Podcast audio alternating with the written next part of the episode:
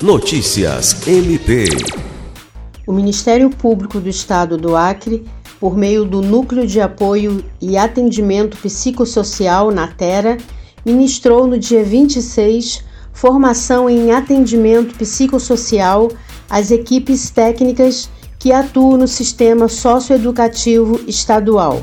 A direção do Instituto Socioeducativo do Acre convidou o órgão auxiliar do MP acreano para estabelecer diálogo com os psicólogos, assistentes sociais e diretores das unidades de meio fechado e de semi-liberdade, tanto da capital quanto do interior.